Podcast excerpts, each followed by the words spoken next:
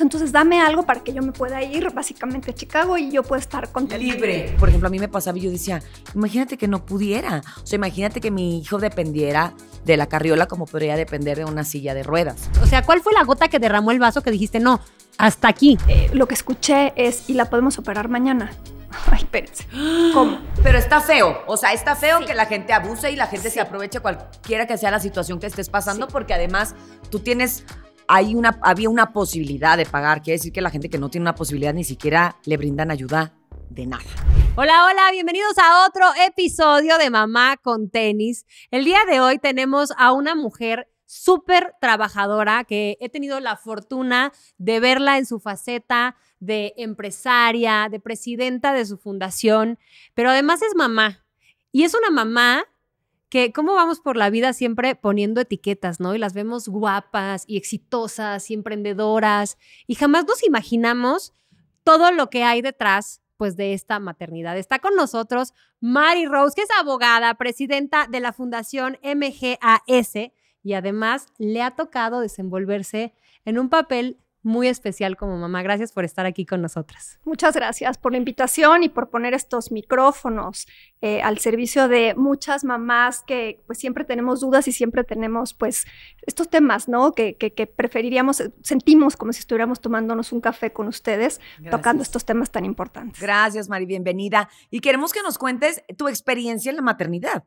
Porque todas tenemos una experiencia distinta, todas tenemos un, resultado diferente, pero, pero hoy precisamente porque eres una persona profesionista, porque eres una persona también empática con el entorno social y también obviamente madre, queremos saber pues, la tuya. Pues yo soy mamá de dos, de Gonzalo, que tiene ahorita 17 años, y De, que, que, la tengo muy sencilla ahorita, y de María Antonia, que tiene 12.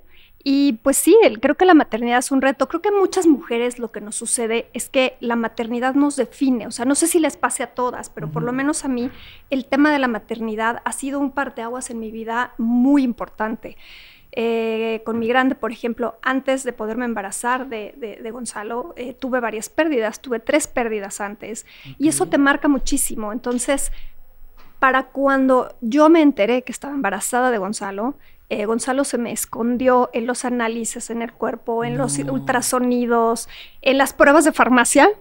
Se me escondió cuatro meses. Yo me hacía pruebas de todas, de todas. O sea, esto está documentado. ¿Cómo? ¿Pero te seguía bajando, digamos, o, te dejó de bajar? Muy poquito, pero yo me estaba entrenando porque iba a ir a correr el maratón de Chicago.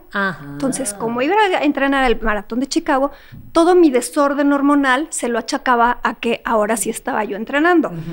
Eh, ya había yo corrido un par de maratones antes, pero este no, y este sí me estaba yo, digamos que entrenando un poco mejor.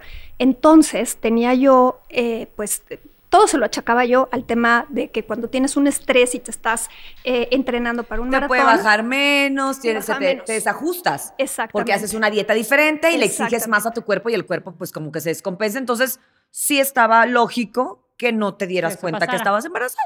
Entonces pasaron, pasó el tiempo y eh, yo ya tenía incluso antes de eso, yo pues un tiempo antes, ya tenía yo los estudios del doctor que decía que no iba yo a poder tener hijos, que tenía yo esto malo, esto malo, esto malo y que por eso las pérdidas, porque mis pérdidas anteriores se habían dado de manera, o sea, como si fueran repetidas, ¿no? Ocho semanas, embarazos, embarazos anembriónicos, eh, que no había latido del corazón, que, que pues no me, tenía que hacer un legrado. E, era una, pero aparte era como si se repitiera, ¿no? Cíclico. cíclico, algo, algo, tremendo, obviamente ya lo constelé ya todo, porque, porque estas cosas que pasan son tremendas. Entonces, cuando voy, eh, hagan de cuenta, yo me iba al, al maratón, o sea, ya con mis amigas al maratón un jueves, y el miércoles voy al doctor a decirle, oye, no me ha bajado, me siento, no me siento bien, eh, estoy súper cansada y corro el domingo. Y necesito estar súper fit, súper bien y lo que no quiero es justo que vaya yo a tener mi periodo el domingo con dolor, que eh, no, no, no, no, puedo tomar ciertos medicamentos, entonces dame algo para que yo me pueda ir básicamente a Chicago y yo pueda estar contenta. Libre. Libre. O sea, embarazo ni por acá. No, no, ni, ni por aquí porque yo ya había dejado el tema de tratamientos, el tema de, o sea, ya había yo estado en tratamientos, ya me, me había inyectado todas las hormonas, ya todo, entonces... Ya lo había soltado. Ya lo había soltado, ahorita, le, ahorita les cuento el previo a esto, pero Eh, cuando llega ese momento, eh, bueno, voy al doctor sola, eh, de rapidito, así de que me salí de la oficina, de pero rapidito, doc, porque aparte yo todavía no he hecho malete, ya me tengo que ir y tal. Y me dice el doctor, no, yo creo que tú ya traes un endometriosis, déjame hacerte un ultrasonido. Entonces me mete el ultrasonido y cuando me hace el ultrasonido, el sonido más hermoso que una mamá puede escuchar, que es el latido del corazón. Que es como un caballito. Exactamente. Eso fue, de veras, el sonido más bello, así el mejor. Entonces, ¿cómo? A ver, espérame, este, ¿no? Este, sola, ¿cómo le hago? Espérame tantito, este, ¿no? O sea, déjame, o sea, no, no, lo podía yo asimilar. Y finalmente, pues fue y es pues, uno de los regalos más maravillosos que tengo en la vida. Obviamente yo todavía al doctor, pero sí me ir a Chicago. Claro que no. ok, no. voy a correr el maratón, pero puedo caminar. bueno, pero todo. bueno, puedo irme por lo menos con mis amigas y me dice, claro que no porque esto exactamente, o sea, esto hay que esto hay que tomárnoslo con muchísima seriedad. Entonces, eh, pues insisto, esos son esos momentos que te van como definiendo, ¿no? Y entonces, sin duda, te van haciendo, creo que mejor persona, por lo menos más empática, más humana, más todo. Y luego, cuando Gonzalo nació, nació también de término, eh, pero eh, una semana antes, o sea, ese mismo doctor que eh, pues al final, no sé si él fue quien, quien, quien, quien, quien me ayudó realmente a embarazarme, porque yo no estaba en tratamiento. Lo que sí sé es que al final no se portó tan bien. creo que hay muchísimas historias de estas, como mm. de un mal practice médico y eso. Entonces, fue un embarazo por obvias razones súper monitoreado, súper cuidado, este, súper, este, o sea, yo entiendo perfecto a las mamás que cuando ahora estamos con el tema de tengo mucho síntoma y lo disfrutas y yo decía, porque tuve muchísima náusea y así, lo disfrutaba yo tanto porque decía... ¿Tú disfrutabas las náuseas? Pues es que después de tres hijos no logrados dices, no importa, o sea, qué rico poder ahora sí vivirlo Exacto. en la plenitud de un embarazo. Era, era, un, era un síntoma que a mí me decía que, mis, que, sí estaba yo embarazada y que entonces estos, eh, estas mediciones que te hacen en sangre, me sacan sangre diario, que no, que hoy las, las hormonas son 15 mil y mañana tienen que ser 30 mil y luego tienen que ser 45 mil y así. Uy, sí, sí, sí, sí, tremendo, tremendo, tremendo, tremendo. Eh, tuve ya al final del, del embarazo, eh, la placenta se me calcificó, se me necrosó mm, y estuve con ese tema sin que el doctor se diera cuenta, como una semana para cuando Gonzalo nació, eh, pues tuvo sufrimiento fetal agudo, él estuvo en terapia intensiva, casi no la cuenta él, casi no la cuento yo, y pues fue, es, como, como esta experiencia, ¿no? De, de, tener este hijo tan deseado, tan esperado, tan maravilloso, tan en un milagro, que, que, fue, que fue muy fuerte, ¿no? Eh, cuando, cuando eh, o sea, poquitas semanas antes de que yo supiera que estaba embarazada, yo había estado, y a lo mejor aquí voy a tocar un tema pues un poco religioso y así, pero lo voy a tocar en este espacio porque habrá quienes se, puedan conectar en esto. Eh, fui con una muy querida amiga mía que falleció de, cáncer con un chiquito de, tres años, mi amiga Yukie, y eh, la fui a alcanzar a, Boston y fuimos a, porque ella estaba ya en tratamiento, y fuimos a unas apariciones de la Virgen. Yo iba súper escéptica, a mí me valía gorro, yo no quería, yo iba por mi amiga. Claro, acompañarla. A verla, estar con ella, tal. Total, vamos a, las a la aparición o a las apariciones de esta Virgen en un campo, en un, en un lugar donde podía rezar el Via Cruz, y yo soy católica. Eh, entonces yo rezaba el Via Cruz, pero más en un sentido como de Dios que se haga tu voluntad. Si tú me ves mamá, Y, y el ser mamá, ahí está mi plenitud, va. Pero si tú no me ves mamá, que mi vida no sea triste por eso, ¿no? O sea, que mi vida sea bonita, que mi vida sea de servicio, que mi vida sea plena y que encuentre yo como el sentido, ¿no? Eh, eh, que, necesito, porque en ese momento yo sentía pues, pues mucho dolor por todas las pérdidas. Es, un duelo, es un duelo bien difícil de manejar porque no, no, es claro, o sea, no es... Es, tangible. No es tangible, es, es ay, no sé, es, muy, es un duelo bien, bien, bien doloroso. Entonces, eh, pues yo, yo rezaba el Via Cruz así, Dios, y ahora sí, si tú me mandas una señal, yo la voy a ver y voy a poner atención. Y, y así me la pasaba en este, en este Via Crucis divino, en medio del, bosque total. llegamos al día en que se supone se aparece la, la Virgen. Estamos ahí, estoy al lado de mi amiga. Eh, parada frente a mi amiga, yo parada, escéptica, a ver, yo Sí, sí, ibas con la expectativa nada, nada, nula, o sea, me, daba gusto estar rezando y así porque pues era buena me daba paz, me daba paz. Sí, sí, sí, y, pues aquí estamos todos en buena onda, ¿no? Pero no iba yo a eso, bueno. En el momento que se supone ya está el tema de que la Virgen se le aparece está vidente, la, la, en ese momento yo siento como si alguien me hubiera tirado encima a mi amiga que traía un catéter, que, o sea, yo sabía que no me le podía caer encima. Estaba la cuna de su bebé al lado, este, o sea, yo sabía que no me le podía caer encima. Y yo me le caí encima. Y yo lo único que escuchaba era la voz de mi amiga que, que, que, que, me sobaba así el pelo, así, me, me acariciaba y me decía que yo tranquila, que era, no sé, así como el sueño divino. Ella sí estaba muy metida en esos temas. Total, ya como que, como que se me pasó como el mareo, como, como este rollo que me pasó desperté y al momento en el que, en el que ya despierto, ya pasa. Total, el mensaje que manda la Virgen, todo en positivo, es que nos había dado otro ángel de la guarda a, todos los que habíamos estado ahí presentes y dije, pues yo lo, se la compro. Se la compro, que le pusiéramos nombre. Yo, ahí, ¿saben qué? Todo esto es en positivo, nada me suena mal. Claro. Se la compro. Yo me llevo a mi otro ángel. Nunca me imaginé que el mensaje para mí fuera a ser contundente, porque aparte yo no veo bien, entonces el mensaje fue contundente, es sí, sí te veo mamá, sí, sí vas a ser mamá, y aquí está este regalo. Y está este regalo en un momento en el que yo ya ni me podía poner nerviosa, porque habíamos, ya eran 12 semanas, cuando yo me enteré que estaba embarazada, eran 12 semanas, entonces ya no podía estar nerviosa, ya no había tema de pérdida, ya no había tema de esas 8 semanas tan horribles. Sí, pasado como la prueba de fuego del embarazo, que son las primeras 8, 10, 12 semanas. Exacto. Entonces, así fue, así fue el primer, así fue pues mi primer hijo. Y entonces estuve muy metida en temas eh, neurológicos, porque obviamente al estar Gonza en, terapia, intensiva, pues el tema, por supuesto, era pues el daño neurológico, si había, si no, y qué, se podía hacer. Entonces estuvimos monitoreando, digo, gracias a Dios está muy bien, perfecto, pero había que, monitorearlo durante un, un largo tiempo, ¿no? Entonces, ¿Pero largo pues, ¿en cuánto? Pues fue largo, fue largo porque fue al principio de ver la inmadurez, o sea, les hacen eh, algunos estudios, entre ellos una resonancia magnética, para ver qué, qué, cuadrante del cerebro es el que se afectó.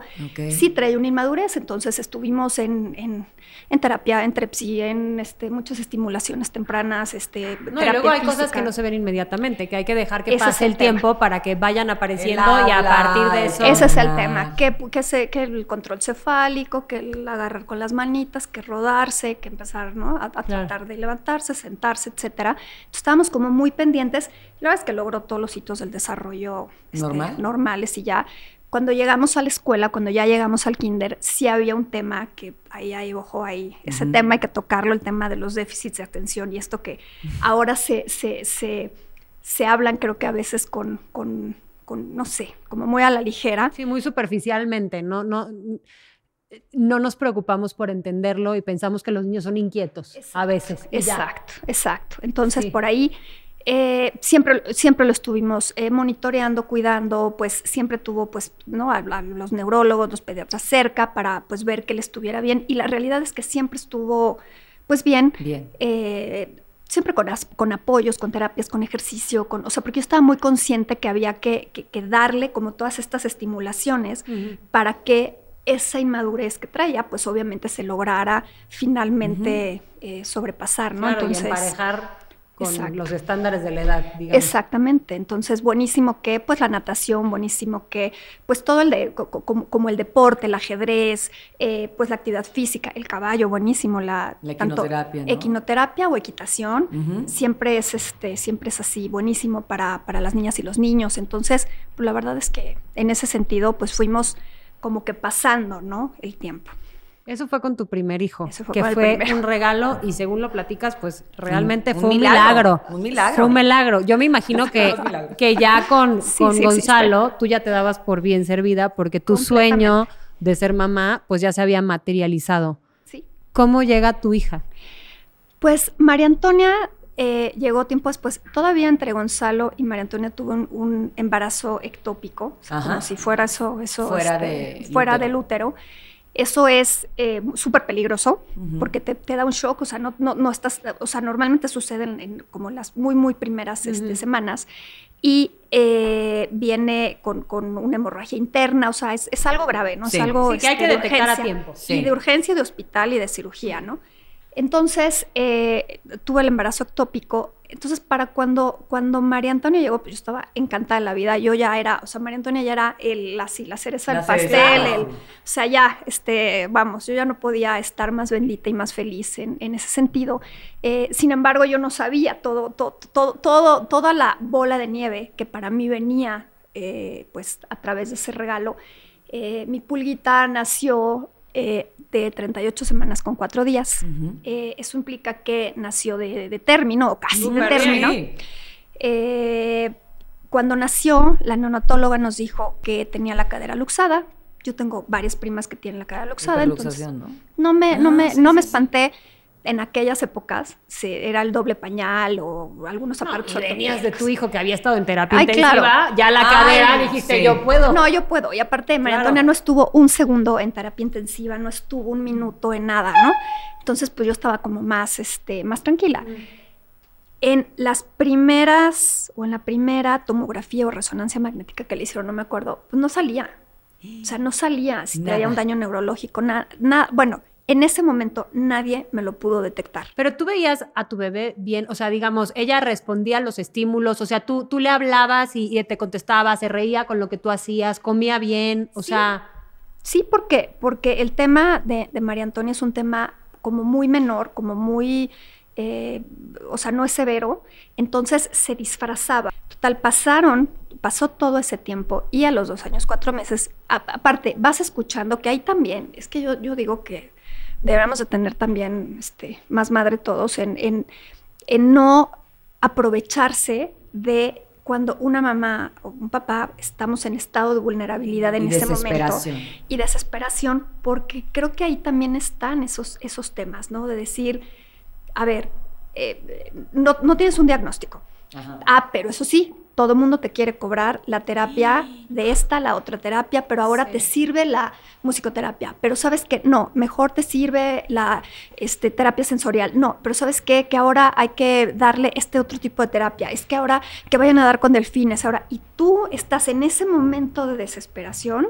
Aceptando, lo que te, lo que te ofrezca. Que no coma gluten, que vas con el health coach, que no come gluten, que no come no sé qué, que no, que, y pensando, ah, y por supuesto, los remedios de, de, otro tipo, ¿no? este, no, úntale, ponle, este, porque a mí me dijeron, ah, claro. de los chakras. Sí, sí, sí, sí, sí, ah, claro. Yo eso, déjenme en paz. No, yo también, no, yo también creo esto, pero en una situación, en una situación No, ya sé, es broma, pero pues no era, intentas todo, pero... pero... no era todo, y claro que por supuesto que lo intentas todo, y más, o sea, ¿qué más hay que hacer? O sea, ¿qué más tendríamos que hacer? Todo eso lo intentas, por supuesto, bueno, de rodillas a la villa, iré todas las veces que sea necesario, porque obviamente eh, o sea, pero estás en este estado de vulnerabilidad donde eres presa fácil. Pero está feo, o sea, está feo que la gente abuse y la gente se aproveche cualquiera que sea la situación que estés pasando, porque además tú tienes, hay una, había una posibilidad de pagar, quiere decir que la gente que no tiene una posibilidad ni siquiera le brindan ayuda de nada. De nada. Y o termina invirtiendo en lo que no debe, uno, y dos, bueno, y, y, y entonces es un tema como, como, como, o sea, bien angustiante que estás mucho tiempo pasándolo. Porque sabes que es incertidumbre. Entonces, mientras estás en esa incertidumbre, te pueden aquejar mil cosas. Yo no sé qué pasaba en, e, en ese inter, qué pasaba por tu mente. O sea, ¿qué pensabas? ¿Qué llegaste a pensar? Claro, porque seguro estabas errática, mal Y piensa y piensa y piensa y piensa, imagínate. Claro, no tenías claridad, o sea, pero al mismo tiempo no la tienes, pero la necesitas porque tienes que tomar decisiones. O sea, ¿cuál fue la gota que derramó el vaso que dijiste, no, hasta aquí? O sea. Pues mira, más bien ¿Qué pasa durante ese tiempo? Eh, estás llena de incertidumbre, de mucha ansiedad, o sea, de que te levantas en la madrugada a meterte al internet y entonces te empiezas a mal, viajar, viajar, todavía peor, pero entonces empiezas a leer a lo mejor cosas que ni siquiera tendrías que estar leyendo porque ni siquiera tienes el diagnóstico, entonces estás leyendo a lo tonto, eh, estás eh, buscando respuestas como si tú supieras o fueras experta en el tema, entonces traes mucha información, mala información, ¿no? Información errónea. Y, entonces empiezas a tomar decisiones, eh, pues, eh, pues eh, dando, dando pues así, bandazos de un lado al otro y, siempre te queda como esta satisfacción de, pero podría yo hacer más, pero debería yo de hacer más, pero debería yo de tomar esta otra terapia, este otro, esto. Ay, sí, pero ya patadas de ahogado, porque si no tienes el diagnóstico, pues igual y sí, igual y no. Entonces, te llena, pero lo intenté todo. Escuchaba yo siempre como, como eh, estas, eh, porque claro, vienen estas historias de, no, es que tienes que ir a tal país por, por un tratamiento de células madre, a tal país por un tratamiento de tal, a otro país por... Y no sabes, o sea, estás llena de veras, estás muy confundida de qué hago, o sea, qué de todo esto a mí me podrá ayudar. Y en esos momentos de confusión llegó a mí la información que estaban unos doctores, eh, cerca de Moscú, en Rusia, que pues tampoco es que está aquí a la vuelta. Eh, y pues ellos la pueden ayudar, eh, pues voy a verlos.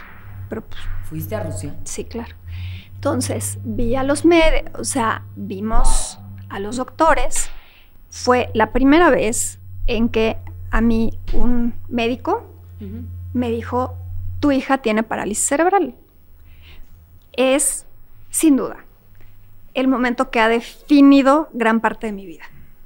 Es, un momento que no quieres, que nunca te preparaste para que llegara, o sea, es, es un diagnóstico que no estabas para que llegara a ti. Que sabes que existe, pero que decimos, a mí no me va a pasar. Que le va a pasar a otros, porque, ¿y cómo? Porque además, este, yo soy súper sana, este, yo me cuidé en los embarazos, este, yo como súper bien, este, no, pero además, pues hago ejercicio, este, voy al bodybar, eh, hago, deshago, este, ¿cómo, no? Y además, pues soy una persona de bien, ¿no? Entonces, como, como ¿por? ¿por qué me tocaría a mí? ¿No? O sea, ¿por qué a mí?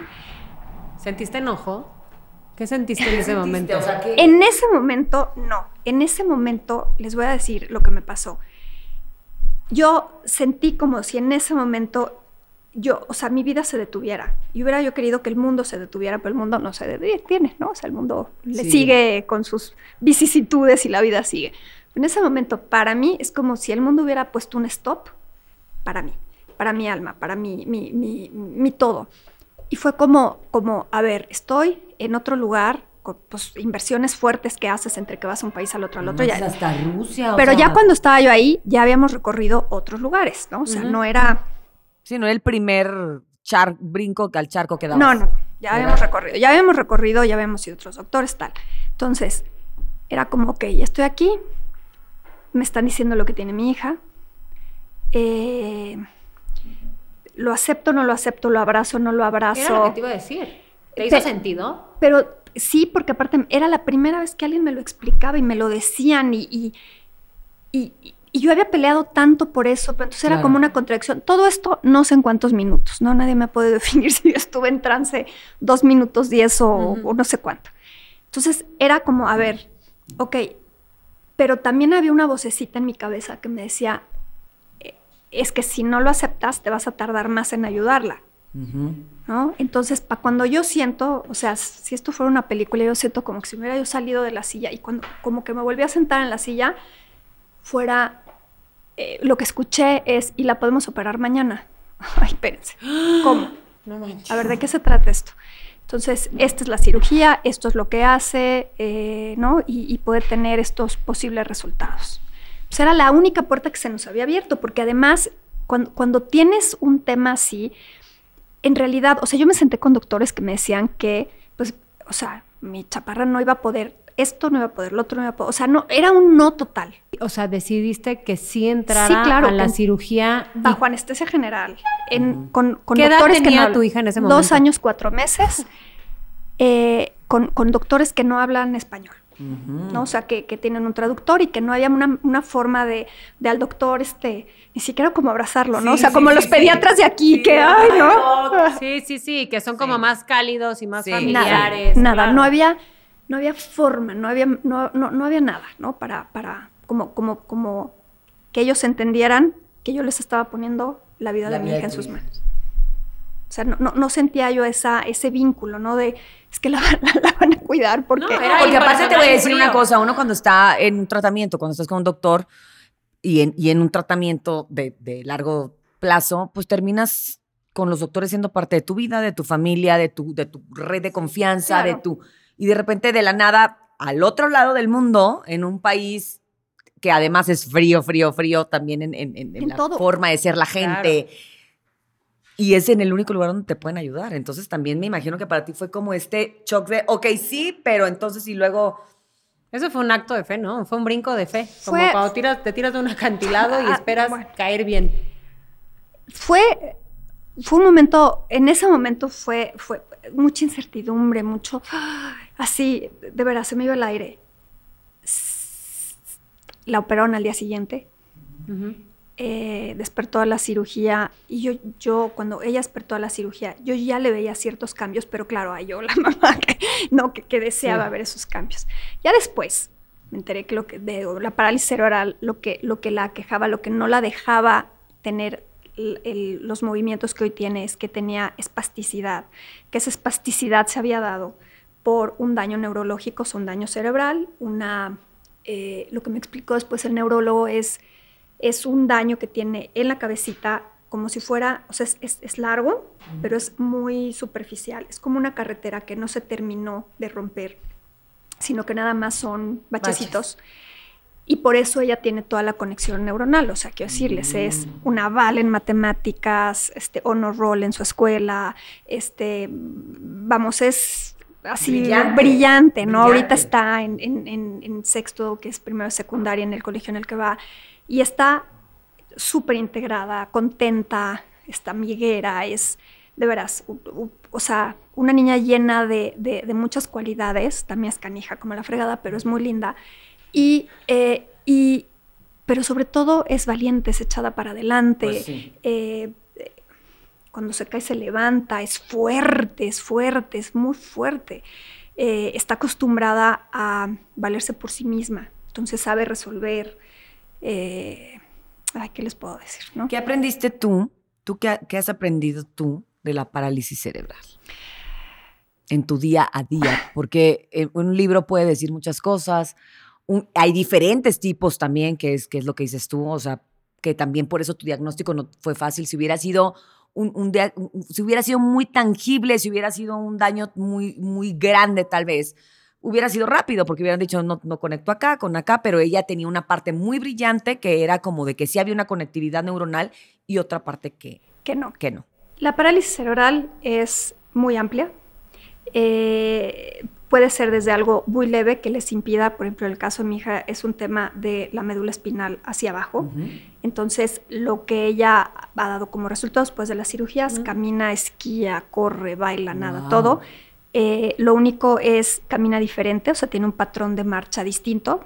Eh, y, hoy yo agradezco que hoy se abrace todo lo diferente y que hoy haya como esa apertura de todas y de todos a decir, si eres diferente, no importa, ¿no? O sea, que ya, que ya no sé, bueno, hay todavía, ¿no? Gente que todavía tiene cerebro un poco más cerrado. pero, pero ya hay una cultura de lo que está bien y lo que está mal, y está bien ser inclusivo y está bien que haya, ¿no? Y, ya, y ya lo sabes. Y ya sabes que si alguien te juzga por eso, está, mal. Esa es la persona que está mal. Entonces, la verdad es que ha sido en ese sentido como, como un tema como, como más sencillo, ¿no? Eh, he aprendido que las personas con parálisis cerebral muchas veces eh, el cerebro les, funciona al 100% y que entonces son eh, cerebros muy brillantes atrapados en cuerpos que no les permiten hacer o decir todo lo que quisieran, que la parálisis cerebral es limitante en la autonomía, eh, que, que hay pocas oportunidades para las personas que tienen parálisis cerebral eh, y que la ciencia no, no avanza tanto, ¿no? Que esto se da por un tema de hipoxia. Eso significa que te falta oxígeno, al momento de nacer y o en algún otro evento posterior, ya sea un infarto cerebral, un ahogamiento, algún accidente que, que, te haga no, no, tener el suficiente oxígeno, pero en la mayoría de los casos, en un 80%, tiene que ver con temas al momento de nacer. Por supuesto se da en, las comunidades más vulnerables, donde las mamás no tienen acceso a servicios neonatales, ¿no? o sea, materno-fetales de calidad, donde las mamás de comunidades más, más vulnerables llegan a tener a sus hijos al centro de salud o al, a la clínica de, su localidad y las regresan a sus, a sus casas. Viven en la montaña, o sea, no, no hicieron poco tiempo en llegar ahí y terminan pariendo a la mitad del camino sin la asistencia de una partera que, que, que, a lo mejor las pudo ayudar más eh, y que finalmente provoca que, los niños y las niñas pues no tengan suficiente oxígeno al momento de nacer y los daños sean profundos, profundos y, que entonces eh, las mamás se vuelven eh, unos seres impresionantes. ¿Cómo lograste estar bien tú y de dónde sacaste la fuerza y la entereza para enfrentar no nada más el, el, duelo de las primeras pérdidas, el parto tan complejo que tuviste con tu hijo y posteriormente, pues el golpe que fue que después de tanta búsqueda te dijeran que tu hija tenía parálisis cerebral? Es decir, en muchos casos, o sea, qué, enojo, qué culpa, ¿por qué a mí? Y, ahora qué? O sea, pensaste en que ibas a tener que dejar tu carrera, este, tiraste la toalla o te dieron ganas de tirar la toalla en algún momento porque sentías que no podías más. O sea, platicábamos tú y yo el tema de los cuidadores primarios y muchas veces nos preocupamos por el niño y los tratamos con condescendencia y con... Pero a veces no hay como este detalle para las personas que te están, perdón, pero rompiendo la madre, cuidando a estas personas y sacándolas adelante. Así Entonces, ¿Cómo los podemos ayudar? ¿Qué tenemos que hacer si una mamá está pasando por esa situación? Primero lo primero, primero que nos diga cómo lo hizo ella. Sí, exacto. ¿Cómo lo hiciste tú? Simplemente la vida es, ¿no? Y más bien tienes como que abrazar estas cosas que te van pasando, porque si no las, si no las abraces, si no las aceptas, si no las trabajas, si no las introyectas, vas a vivir amargado el resto de tu vida. No es algo sencillo. Eh, en ese momento no me cuestioné el, el por qué a mí, o sea, no me lo cuestioné, no, no, no, no, no reparé en eso, más bien fue un tema de, de, ver qué hacíamos. Así de manos a la obra. Por, María Antonia, ¿no? O sea, qué hacíamos por ella. Entonces, traía yo ya como esa experiencia. Entonces, cuando vemos los resultados que tiene María Antonia, o sea, María Antonia después de esa cirugía, a las pocas semanas ya estaba esquiando en la nieve, o sea, de ándale, mija, conquístele, ándale, el esquí usted puede. Entonces, eh, para mí, para nosotros, o sea, para toda mi familia fue un tema como de esto, esto es un milagro. O sea, yo escuché, yo me senté con doctores que a mí me dijeron, es que no va a poder y no va a poder y no va a ser. Y, y, tener ese regalo de la vida de decir es que sí puede. O sea, tú te aferraste a lo bueno que sucedió, no a que tiene un patrón distinto de caminar, sino a que le mejoraron la calidad de vida a tu hija. En que yo tenía la posibilidad en ese momento de, a lo que a mí me encanta hacer, que se esquiar en nieve, que mi hija pudiera sentir eh, en el Magic Carpet ahí, ¿no? en el esquí school, pero que pudiera sentir esa libertad de estar, pues, en la montañita, pero en ese momento un montañón para ella, quiero pensar, pero, que ella... y haciendo por ella misma. Exactamente. En, esos, en, esas en esas primeras veces eh, digo, estaban por supuesto mis papás, pero estaba también una, una muy amiga que lo tiene como documentado, Fran. Y, y o sea, hoy, hoy, que lo vemos a retrospectiva es como, es que fue increíble, fue increíble, o sea, era verla ahí y decir, hoy tiene la autonomía de sentir la libertad que te da estar ahí en esa inmensidad y, y y que lo puede ella sentir y gozar. Y mi respeto es para ti, porque yo saliendo de ahí la meto en una bola de cristal y no la saco más. O sea, ya no te digo a la montaña esquiar, o sea, no la saco ni al parque, o sea, es que también es que también es una labor bien dura como no sobrecompensar después, ¿no? Ah, sí. Uf. tremendo, tremendo, tremendo. No tratarla así como No, y dejar además eso, o sea, que ella se caiga y que se levante, ¿sabes? igual vas y ves y pero no demostrar la autonomía y, dejarla y soltarla en la escuela. La, operaron, estos mismos médicos rusos la operaron hace unas semanas, poquitas semanas, y ahorita todavía tiene que estar en silla de ruedas, ¿no? porque no puede, o sea, tiene que esperar la recuperación. La semana pasada me lloraba y me lloraba, no quiero ir a la escuela, le di una semana de que no fuera a la escuela y este, esta semana ya la mandé y no le ha gustado, ¿no? Y en el carro es de mamá, no quiero, no quiero, no quiero, le dije, a ver, para mí es muy importante tu salud mental y tu autoestima y todo pero tienes que entender que tú no estás en la silla porque no puedes caminar. Yo sé que tú puedes hacerlo, todo lo que te propongas, pero esto es algo que tú tienes que, manejar, no puedes perder la escuela por esto, entonces, no, o sea, tratarla como de empoderar, claro, también cae en un grupo maravilloso de amigas en la escuela que ya se le olvidó, ¿no? Ya, este, ya, la Sí, trampa pero para no. Sí, que seguro hasta juegan con, con ella. Pero Claro. no tenerle lástima. No, bueno, ha O sido... sea, Es, y- es que es, sos- es un duelo, es un, es un duelo complejo, pero creo que, creo que, bueno, después de que ella, o sea, verla en la montaña, que podía y que... ¡ah!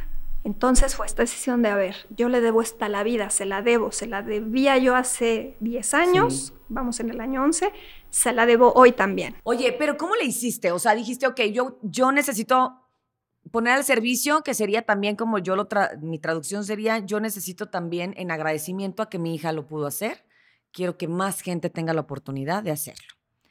¿Qué haces para hacer una fundación? ¿A quién le hablas primero y le dices, oye, vamos a hacerlo? Oye, y además los médicos traerlos de no, Rusia. saber los doctores, los trajiste de ¿Qué Rusia, onda? los de Rusia prepararon a unos de México, ¿cómo, ¿Cómo está el...? está? A ver, Ya, te- ya, ya, tengo muchas dudas. Tenía yo, la verdad es que ya estaba yo, o sea, yo llevaba ya un rato trabajando con organizaciones de la sociedad civil, entonces yo sí. sentía que tenía un montón de experiencia y que lo iba a poder hacer súper. Primero que hice, buscar un quirófano, lo hice eh, a través de eh, el, el contacto con eh, la eh, primera dama, o el esposo del gobernador de Hidalgo, por supuesto, en ese momento, a, a Lupita Romero, eh, a quien siempre mi agradecimiento y amor absoluto, a mi comadre Rocío, que es la vicepresidenta de la fundación, que es quien, quien, quien me llevó con ella, a decirle, hola, mucho gusto, ¿no? Este, pues fíjate que queremos hacer esto y pues el, el sí, pero es que sí, tenían el hospital del niño DIF, que es una belleza en, en. Hidalgo, una belleza hospital, y pues, pero necesito esto y necesito lo otro y necesito lo otro. Por supuesto, reisear los fondos porque pues, los doctores cobran bien, entonces este, habría que, que- que- que hacer muchas acciones de, de sacar dinero, para, para para poder. poderlo, entonces todo tipo de eventos, de cosas, de, de todo lo que hemos podido, ¿no? Eh, por suerte, por fortuna, porque esto es un proyecto bendito, siempre he estado acompañada de un grupo de voluntarias maravillosas, muchísimo más valiosas que yo, porque ellas van, van en- en- en- hacia niños anónimos, sus hijos están bien, o sea, no tienen este tema de, ay, le voy a agradecer a la vida, digo, tienen mucho que agradecer, por supuesto, todas tienen mucho que agradecer, pero, eh, pero a lo que voy es, No fue pues, vivencial. No, exacto, por- exacto, por entonces... una voluntad. Exacto, 100%. entonces eso pues está, eso es pues siempre muy poderoso. Eh, eh, la realidad es que al principio toqué varios medios de comunicación eh, con grandes amigas y, y grandes aliadas que, que- que me han abierto las puertas y se nos llenó el hospital tremendísimamente porque no había filtros, no había esto, no había, o sea, es este- ustedes me entenderán. Hay, hay proyectos que iniciamos y que lo inicia, se vuelve una bola de nieve y luego, ay, tenía yo que haber hecho Sí. esto Ah, al sí, principio. supimos, sí. supimos, ¿Sí saben? Sí, les suena. Les suena tantito así. Entonces, así me pasó a mí, ¿no? Con toda la, la experiencia que yo creía que tenía, pues, ¿cuál? O sea, al final fue un tema de, de, de, de prueba-error, de, de- de tener que poner filtros, de de, aprender aprender, de buscar, por ejemplo, yo, yo empecé trabajando en la, la fundación sin tenerla, de, o sea, con toda la experiencia que yo tenía, no tenía yo la deducibilidad de impuestos, ¿no? O sea, me tardé Ah. años, años, porque además hice todo por la derecha, no, no, no que, o sea, nunca este, me metí en un tema de, ay, voy a ver quién me ayuda, cero, o sea, todo fue como muy by the book, muy derecho, muy así. Entonces, todas esas cosas, pues son grandes aprendizajes, ¿no? O sea, insisto, después de 10 años, casi 11, pues ya lo ves a retrospectiva diferente. Eh, cuando a mí, amigas o gente que conozco, es que quiero abrir una fundación, yo siempre digo, espérame, mira, primero trata de meterte a alguna de las que ya están, Sí, sí. apréndele y luego vemos, porque es una, es una bola de nieve bien, bien compleja, ¿no? O sea, bien, bien agridulce, porque los recursos nunca son suficientes. Eh, la necesidad es muchísima, entonces nunca terminas de, de- de atender a toda la gente que quisiera, siempre hay más peticiones, más peticiones. Se vuelve un tema, les digo, es que, o sea, me duermo y me despierto con mi teléfono lleno de, ¿me puedes ayudar? Necesito esto. No. Entonces de repente es así como overwhelming, total y absolutamente. eh, eh, a veces te duele el corazón, a veces me toca ser dura, porque eh, les digo, claro, cuando, cuando estoy allá en la jornada, en una comunidad, con las mamás y los niños y el hospital, y estamos a 40 grados, y no, no hay aire acondicionado y así, si el paciente no me trajo la foto, el comprobante de domicilio, ay, como, ¿por qué se lo vas a pedir si ahí lo tienes? Cuando estoy sentada aquí enfrente de mis auditores, de están yo, cuando estoy aquí dando cuenta de lo que hicimos. Necesito la solicitud con la foto. Y necesito todo perfecto, porque pues... Si yo y eso a veces en este, en, este labor social creería la gente que pues me va a, o sea, me va a ayudar, sí, aunque no le dé el papel. y cuando ya hay pero cuando estás en una fundación, pues tienes, o sea, son los bemoles, digamos. ¿no? Sí, y sabes qué, que, se, que, lo platicaba yo el, jueves en una conferencia que di, es que hay que hacer el bien, pero lo tienes que hacer bien hecho. O sea, no, no, o sea, te tienes que constituir, tienes que buscar tu, de tu civilidad, tienes que dar tus informes de transparencia, tienes que, que, que hacer todas estas cosas que al principio de pronto a mí, ¿qué me ganó? Con toda la experiencia que yo ya traía. Sí, sí, sí, sí. ¿Qué me ganó? Las ganas de, de, yo soy una mamá, lo importante es apoyar niños, más niños, más niños, más niños. Claro. Y, y, y, había que ponerle orden, entonces hubo un momento en que hubo que ponerle mucho orden, se le puso. Y también me imagino que te llegan casos que no pueden ayudar. Muchísimos. Que no tienen ya para dónde por la edad, no sé, no sé, que, que te debe de partir el, el, alma, ¿no? O sea, se me hace bien duro a mí y admiro mucho la labor que haces tú, como muchas otras fundaciones y lugares donde ayudan, sobre todo con niños, que, que para mí es una parte. Sí, que sí, que te cala hondo. Puedo decir no, que me cala en lo más profundo de mi ser y que sí quisiera poder tener el poder de hacerlo, ¿no? Hay ciertas situaciones de vida en que, y lo que voy a decir es, es muy fuerte, pero, pero así es, eh, hay, hay, situaciones en que la cirugía o el tema de la discapacidad no es el mayor de los problemas que tiene una familia. Es tan complejo lo que están viviendo. Mira, nos pasó con un chavo que, que operamos de Acapulco. Era un chavo que vendía cosas en la playa. Entonces, eh, unas personas nos contactaron porque tenían una casa allá y veían a este chavo que vendía, entonces querían que lo operaran la verdad es que de mi parte, con parálisis cerebral, entonces no podía caminar bien, los brazos sí los movía y pues iba vendiendo sus, este, sus cocos y sus, este, no sé, este, cosas ahí, sus productos hay que vender. El tema es que era un chavo que pues tenía una situación familiar súper compleja que decíamos, ¿quién? Son 28 días de cuidados, ¿no? Son 28 días en que a él alguien lo debía de ayudar desde ir al baño hasta comer, hasta todo y tenía una situación familiar tan adversa que él desde muy chiquito se tenía que valer por sí mismo con todo y la discapacidad. ¿no? Una mamá muy poco comprometida, unos hermanos este, menos que comprometidos, eh, familia, había por ahí una tía que parecía que esa podía ser como una luz, pero era la que trabajaba y la que aportaba. Eh, una situación muy compleja, la verdad. Oye, y, y, con un hijo con, con discapacidad, eh, cómo es vivir en, la, en, una sociedad como la nuestra. O sea, tú, tú cómo lo has vivido y, y, siento feo de preguntarlo, pero sí creo que, que eso nos puede ayudar a, nosotros a tener conciencia. Vivimos en un mundo tan apurado, vivimos en un mundo tan, tan de mí, de mí, de mí, de mí, de mí, que de repente no volteamos no volteamos y no me imagino, ¿no? Esa, esa anestesia que nos decían el otro día, esa anestesia que ya tenemos, de que ya ves a alguien sufrir y es como, ah, pues, sí, eres, insensible y, no, y no lo visibilizas. Eso sí me gustaría saberlo. El tema, el tema de la inclusión, o sea, el tema de la verdadera inclusión, eh, es muy bonito en teoría, es muy bonito en, ay, todos somos bien inclusivos, ¿no? Eh, y bien buenas personas. Pero en cuanto a ti te corresponde eh, dar o ceder ese espacio hacia la inclusión, ah, entonces es cuando ya, ya te, te, pones mal. Nos pasó hace poco, a ver, en mi caso, o sea, mi experiencia personal, mm, pues ha sido buena. La verdad es que yo he sido muy bendita en eso también.